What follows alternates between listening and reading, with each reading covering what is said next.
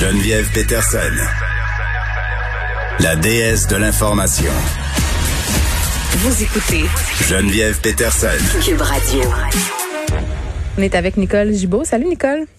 Salut Geneviève. Écoute, euh, on compte les minutes jusqu'à 17 heures pour savoir qu'est-ce qui nous attend.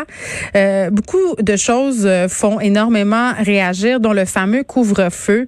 J'en parlais hier avec Benoît Struzac, j'en parlais encore tantôt parce que ça frappe l'imaginaire, hein, cette histoire de couvre-feu. Ça rappelle octobre 70, ça nous rappelle les grandes guerres mondiales. Tu sais, ça, ça réveille en nous une espèce de sentiment de perte de contrôle, d'état policier.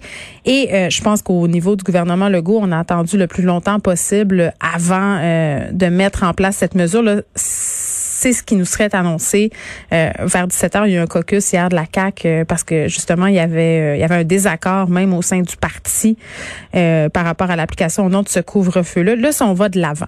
Si on va de l'avant avec ça, on parle d'un couvre-feu à partir de 20 heures. il a été question de 21 heures. bon, là, il faudra attendre pour savoir quelle est l'heure exacte. mais au niveau des ramifications légales de tout ça, parce qu'on entend toutes sortes d'affaires, euh, droits et libertés, État policier. Euh, on commence par démêler tout ça. Oui, moi j'ai envie de, commencer avec la phrase euh, avec laquelle tu as commencé. Ça frappe l'imaginaire un couvre-feu. Moi je vais vous répondre à tout le monde. Ça frappe l'imaginaire une pandémie mondiale. Alors, euh, moi, ça me frappe pas mal plus l'imaginaire de penser qu'on est rendu là que jamais dans ma vie et dans la vôtre ou dans celle des, des, gens qui nous écoutent, on aurait pensé d'être rendu là. on parle pas au Québec, on parle planétaire. Ça me frappe l'imaginaire. Et oui, c'est sûr que par la suite, on a des conséquences, que ça hmm. soit au niveau juridique, que ça soit au niveau euh, santé, que ça soit au niveau d'éducation, économie, c'est évident, il y a des conséquences à tout ça, à tout, à tout cet, euh, cet événement-là. Hmm. Mais le, le problème majeur, puis à qui on doit s'en prendre, c'est à ce Moses de virus, si on me permet l'expression. Oui, puis à nous-mêmes aussi. C'est à cause de nous qu'on s'est rendu là, excusez, là, mais c'est la ben, réalité. Oui, mais c'est pour ça qu'aujourd'hui, mais oui, on s'est rendu là. Il y a eu à un moment donné une perte, là, parce que euh, si on se souvient du début, il n'y a pas vraiment personne. Où est-ce que ça devient? Comment? C'est-tu les gens qui sont partis au mois de mars? C'est-tu les. Euh, etc. Il n'y a pas personne qui est allé chercher un virus, puis, euh, tu sais, le remettre dans sa valise, puis dire, c'est-tu le fun? Je me suis ramené un petit cadeau. Tu sais, c'est pas comme ça que ça s'est passé au début. Mais, mais par la suite, on a vu la propagation. Par la suite, on a vu que ça, les éclosions, pourquoi et comment. Par la suite, on a vu euh, évidemment que ça baissait durant l'été. Tant mieux, on a eu espoir. Par la suite, ça remonte. Mais là, c'est, on, on a perdu la carte. Là, c'est, c'est, c'est, c'est désolant de voir ce qui se passe présentement. Mais moi, c'est beau de le regarder, là, Geneviève, à 2500 euh, cas par jour, puis des mm. trentaines et des cinquantaines. Mais je l'ai multiplié par 10. Après ça, je l'ai multiplié par 30 parce qu'il y a 30 jours d'un mois ou à peu près. Puis c'est astronomique, j'ai arrêté de compter, c'est décourageant. Hier, on avait 63 euh, morts, je crois. Euh, on n'en a jamais eu autant. Aujourd'hui, euh, non, il y en a encore beaucoup. eu autant. Alors, à coût de 60, mais, là, en moyenne 50 par jour, 10 jours, c'est 500 par, c'est 1500 par mois. Ça n'a plus de sens. Et, et, c'est pas des statistiques, là, c'est des personnes. C'est des gens qui sont morts. Et on a eu un exemple, un préposé, là, qui a donné sa vie. On, on s'entend-tu cette personne-là? Ben ça, c'est épouvantable. ben oui, dans la région, euh, dans la région de Québec, un homme qui a suivi la formation accélérée de préposé aux bénéficiaires, contracté la COVID-19 euh, dans le temps de Noël et qui est décédé seul à son appartement de complications euh, liées à la maladie. Là, c'est ce qu'on pense. évidemment, il n'y a pas d'autopsie encore qui a été effectuée, mais c'est terrible.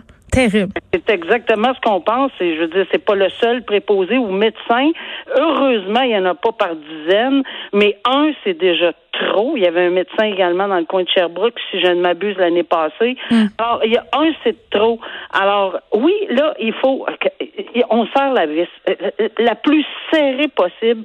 Et est-ce qu'on parle de, de, d'une loi qui est qui peut fonctionner? Ben oui, on est en pandémie. C'est pour ça que je dis que l'imaginaire, c'est la pandémie, les conséquences, c'est tous les décrets. Mais on dirait que ça frappe pas assez. Parce que je le répète, si on s'est rendu là, c'est parce qu'on n'a pas respecté, on n'a pas été assez discipliné, donc notre imaginaire, il n'a pas été assez frappé. Là, quand c'est rendu que tu peux plus sortir de chez vous après 8 heures, Euh, je pense qu'il y a peut-être quelques personnes qui vont reconsidérer euh, leur comportement à venir, leur comportement précédent, mais moi, Pour je repose ma question d'un- point de vue légal. Est-ce qu'ils ont le Oui. droit de faire ça? Comment tu, est-ce qu'on peut contester? Euh, c'est- Parce qu'il y a bien des gens qui disent que c'est anticonstitutionnel, blablabla. Je m'en allais là, là. Tout à fait. C'est une, c'est une disposition. La loi de la santé sur la santé publique prévoit, l'article 123 dans son, dans, dans ses, euh, ses sous-paragraphes là, que le gouvernement, euh, le ministère de la santé euh, peut prendre tout- tous les moyens pour en arriver à réduire ou enfin à, à mettre en premier. Le premier, là, c'est la sécurité et la santé de sa population. Alors, on a cette loi-là et c'est en vertu de cette loi-là qu'on agit depuis le mois de mars l'année Oui. passée. Et oui, ils peuvent imposer un couvre-feu. Donc, si on veut prendre nos assises au niveau légal, cette assise-là, elle est là, c'est judiciairement, ben, judiciairement, légalement possible de le faire. Maintenant, l'application. Pour appliquer ceci, puis là, les gens disent, ah, ça, nos droits et libertés. Il y a des chartes. Ben oui, il y a des chartes, on s'en- on s'entend. Et c'est pas euh, le gouvernement, à mon humble avis, là, c'est- c'est pas évident de se de circuler dans cette pandémie-là au niveau législatif et au niveau social et au niveau économique, mais de toute évidence prend tous les moyens nécessaires en vue de sécuriser les gens en premier.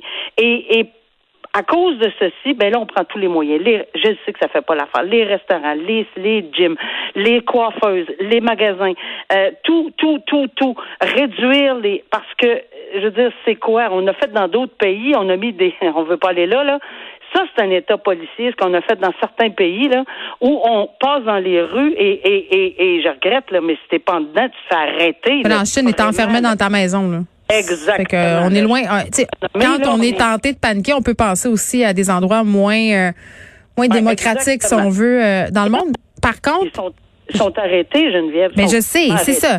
J'ai hâte de voir. Emprisonnés, là. J'ai hâte de voir tantôt, euh, puis on aura des précisions. euh, on le sait, là, le point de presse a été repoussé d'une journée pour pouvoir, euh, j'imagine, organiser toute la logistique autour des différentes mesures qui vont être annoncées. Mais là, ce qu'on sait à date, c'est qu'il n'y aura pas tant de conséquences que ça. Là. Si tu te fais pogner dehors après 8 heures, euh, on sera dans l'approche euh, peut-être d'avertir.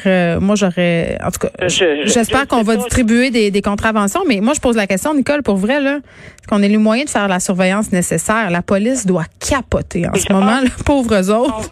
Non, je pense que euh, euh, quand on prend des décisions de cette nature-là, en tout cas, je- j'ose espérer, à date, là, oui, c'est sûr qu'on construit l'avion en plein vol. On l'a entendu souvent, cette phrase-là. Puis c'est sûr qu'il faut être diligent. faut, faut, faut quand même regarder ceci avec une certaine diligence. On, on, on essaye de légiférer et de gérer et de gouverner dans une pandémie mondiale. Alors, dans les circonstances, oui, je pense qu'on va tenter. Est-ce qu'on va oublier peut-être une virgule dans une balise quelconque de cette de ce décret ou comment les applications? Parce que c'est sûr que ça va être dans le détail que ça va être important. Oui, puis les professionnels de trouver la faille vont en trouver, ça c'est sûr. Mais euh, tu sais, je pense aux, aux endroits isolés, euh, Nicole, où euh, tu vois un char de la SQ aux trois jours, là. Oui, mais c'est évident là, que je pense qu'on vise les milieux euh, Urbains. Pandémie là, mais on vise probablement plus les milieux urbains. Puis si on regarde les courbes, et les cartes là, on visera peut-être pas le village où, où, où- où il y a 800 habitants puis il n'y a pas de cas depuis euh, le mois de mars. En même temps, les gens se réunissent clandestinement là aussi. Tu sais, là, on va Ben, falloir encore se fier à la délation. C'est pas la meilleure chose. Non, on on n'est pas dans un monde normal. On est dans un monde absolument anormal. Puis quand j'entends les gens dire bon, on connaît pas ça, découvre-peu, puis c'est comme la guerre. Oui, on est dans la guerre. On est dans une guerre contre un virus invisible, puis qu'on est, puis que, puis- puis on n'a pas le choix, puis que lui, euh, lui, euh, je l'appelle lui là, le virus là, mais que ce virus là ne décide lorsqu'il y a une petite fente là. Ah, parfait, il y a une porte qui s'ouvre, il y a quelqu'un qui va trop proche. Lui, il fait pas de distinction, là, puis il s'en fout euh, de, de tout, de, de tous nos, nos préoccupations? Ouais, c'est ça. Il y a des Euh, gens qui sont surpris de, de, de voir comment ils l'ont attrapé, mais souvent, c'est juste par une, une petite légèreté là, quelconque. Alors Ouais, oui, une ils vont être d'appliquer cette loi-là, à mon avis, puis les policiers vont prendre les mesures. Je pense qu'ils sont prêts, là. Ils sont capables de le faire. C'est pas compliqué quand tu vois quelqu'un arrêter- sur sur Mm. une autoroute en pleine ville, là, c'est à 15 ou autrement la 20 à 10h30 le soir. euh, c'est assez facile de, de, de, l'intercepter puis de voir si effectivement c'est un, un, membre du personnel de la santé essentiel ou autrement. Ben oui, puis il faut se dire aussi là, que si le gouvernement se rend là, parce qu'il y aura des conséquences, euh, et ça c'est moi, ah, certain sur, sur l'image du gouvernement, ça va euh, aussi peut-être souffler sur le brasier des théories du complot. Donc, ils font pas ça pour le fun. Non. Mais on est rendu là. Là, on sera un peu. en fait, on va savoir les, les, détails de tout ça à 17 h Évidemment, on va être oui, là. On pourra s'en parler. Demain, on te retrouve, Nicole. Un petit mot euh, sur la fillette de Laval. Vous savez, cette fillette, euh, malheureusement, qui est le premier meurtre de l'année, euh, sept ans, a été trouvée dans un état assez pitoyable est décédée à l'hôpital, aurait été victime de mauvais traitements. On parle d'un corps couvert d'échymose, de brûlures dues à de l'eau bouillante. On parle d'un bras cassé. Ça se passe aussi euh, dans une famille où euh, la langue première n'est pas le français ni l'anglais, donc ça complique un peu euh, cette histoire-là. C'est une famille d'origine afghane et là, j'ai envie de souligner à Gautret qu'il faut faire attention de ne pas faire d'amalgame euh, en parlant de religion, en parlant d'origine ethnique. Là, vraiment, ce qui complique le dossier dans cette histoire-là, c'est la barrière de la langue. On n'en sait pas plus sur la nature du crime, ce qui a été euh, qui a été commis. Ce qu'on sait, par exemple, et ce, qui est encore malheureusement euh, tellement révoltant, c'est que la DPJ était impliquée dans le dossier. Il y avait eu un signalement fort probablement fait par les parents. Le signalement avait été Euh, mais là, d'apprendre que cette fillette-là est morte aujourd'hui, que la DPG est impliquée, là, on se pose des questions. On se dit, est-ce que c'est encore une histoire où il y a eu des manquements? Est-ce que c'est encore une histoire qui aurait pu euh, être évitée? Là, il y a une enquête qui a été déclenchée par la Commission des droits de la personne, des droits de la jeunesse concernant cette mort-là. Euh, parce que justement, on se demande dans quel contexte une telle mort a pu arriver. Donc, on va continuer à suivre ce dossier-là pour vous, bien évidemment. Est-ce que c'est encore un cas où la DPG A failli à sa tâche pour l'instant. On le sait pas encore, mais ce qu'on sait, c'est qu'il y avait eu un signalement qui a été retenu.